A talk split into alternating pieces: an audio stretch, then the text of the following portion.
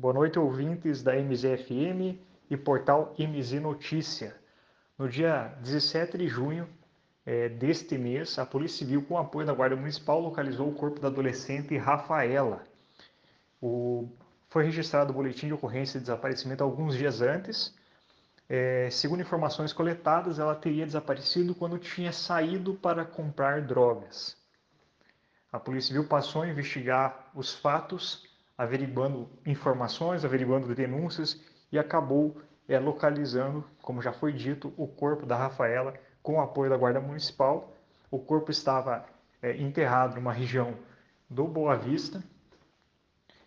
É, foi identificado que ela apresentava lesões no rosto e foi é, assassinada com é, um disparo de arma de fogo na região é, da cabeça. Então, as investigações seguem através do setor de homicídios para elucidar completamente os fatos e já está num estágio bastante avançado.